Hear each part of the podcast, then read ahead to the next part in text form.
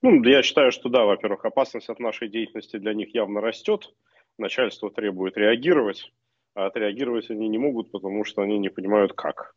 И в этой ситуации они просто хватают случайных людей, э, и как раз тем, что хватают случайных людей, они хотят еще там дополнительно пересорить всех российских оппозиционеров, потому что, чтобы люди говорили, нас взяли из-за тебя, а мы вообще не при делах. А все три волны задержаний по моим делам – которые были вот в сентябре, в октябре и вот сейчас. Все три волны – это абсолютно случайные люди, из которых я там знаком-то, наверное, с 20%, а ну, точно ни с одним не работал. То это те люди, которые и так, и так находятся на карандаше, э, и которых, на которых надо дополнительно надавить, нейтрализовать и так далее. Ну, конечно, э, особое внимание – это Михаил Лобанов э, в Москве, очень активный, очень качественный, классный левый депутат э, в университетском округе. Его не просто задержали, его избили, э, и ему дали сейчас 15 суток за якобы сопротивление э, сотрудникам полиции, избили до крови, то есть все очень серьезно, и ну, мы все знаем, что дело там, наших друзей, там, Володи Кармурзы там, и так далее, начиналось ровно так же. Сначала человека задерживали и давали эту 19.3 статью административную, а потом начиналось уголовное дело. Я ни разу не видел до сих пор примеров, когда вот хватаются вообще полностью случайные люди.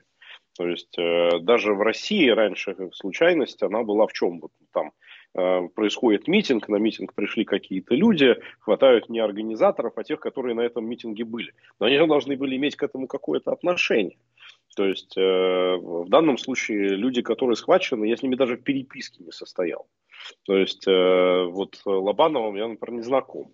Э, хотя я про него много слышал, я даже там, э, там агитировал за то, чтобы за него голосовали, по-моему, мои родители за него голосовали, потому что они в его округе живут, ну, значит, э, университетском. Но я лично его никогда в жизни не видел, не общался и с ним не знаком.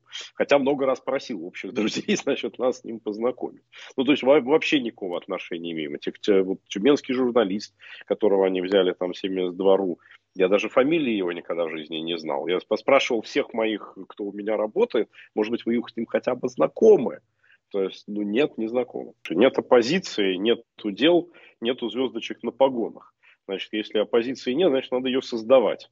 Это очевидно.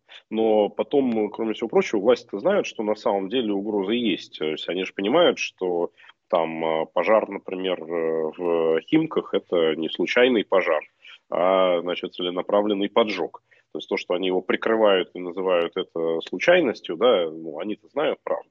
Поэтому ну, руководство требует, чтобы все-таки это было пресечено, поэтому вот они и работают.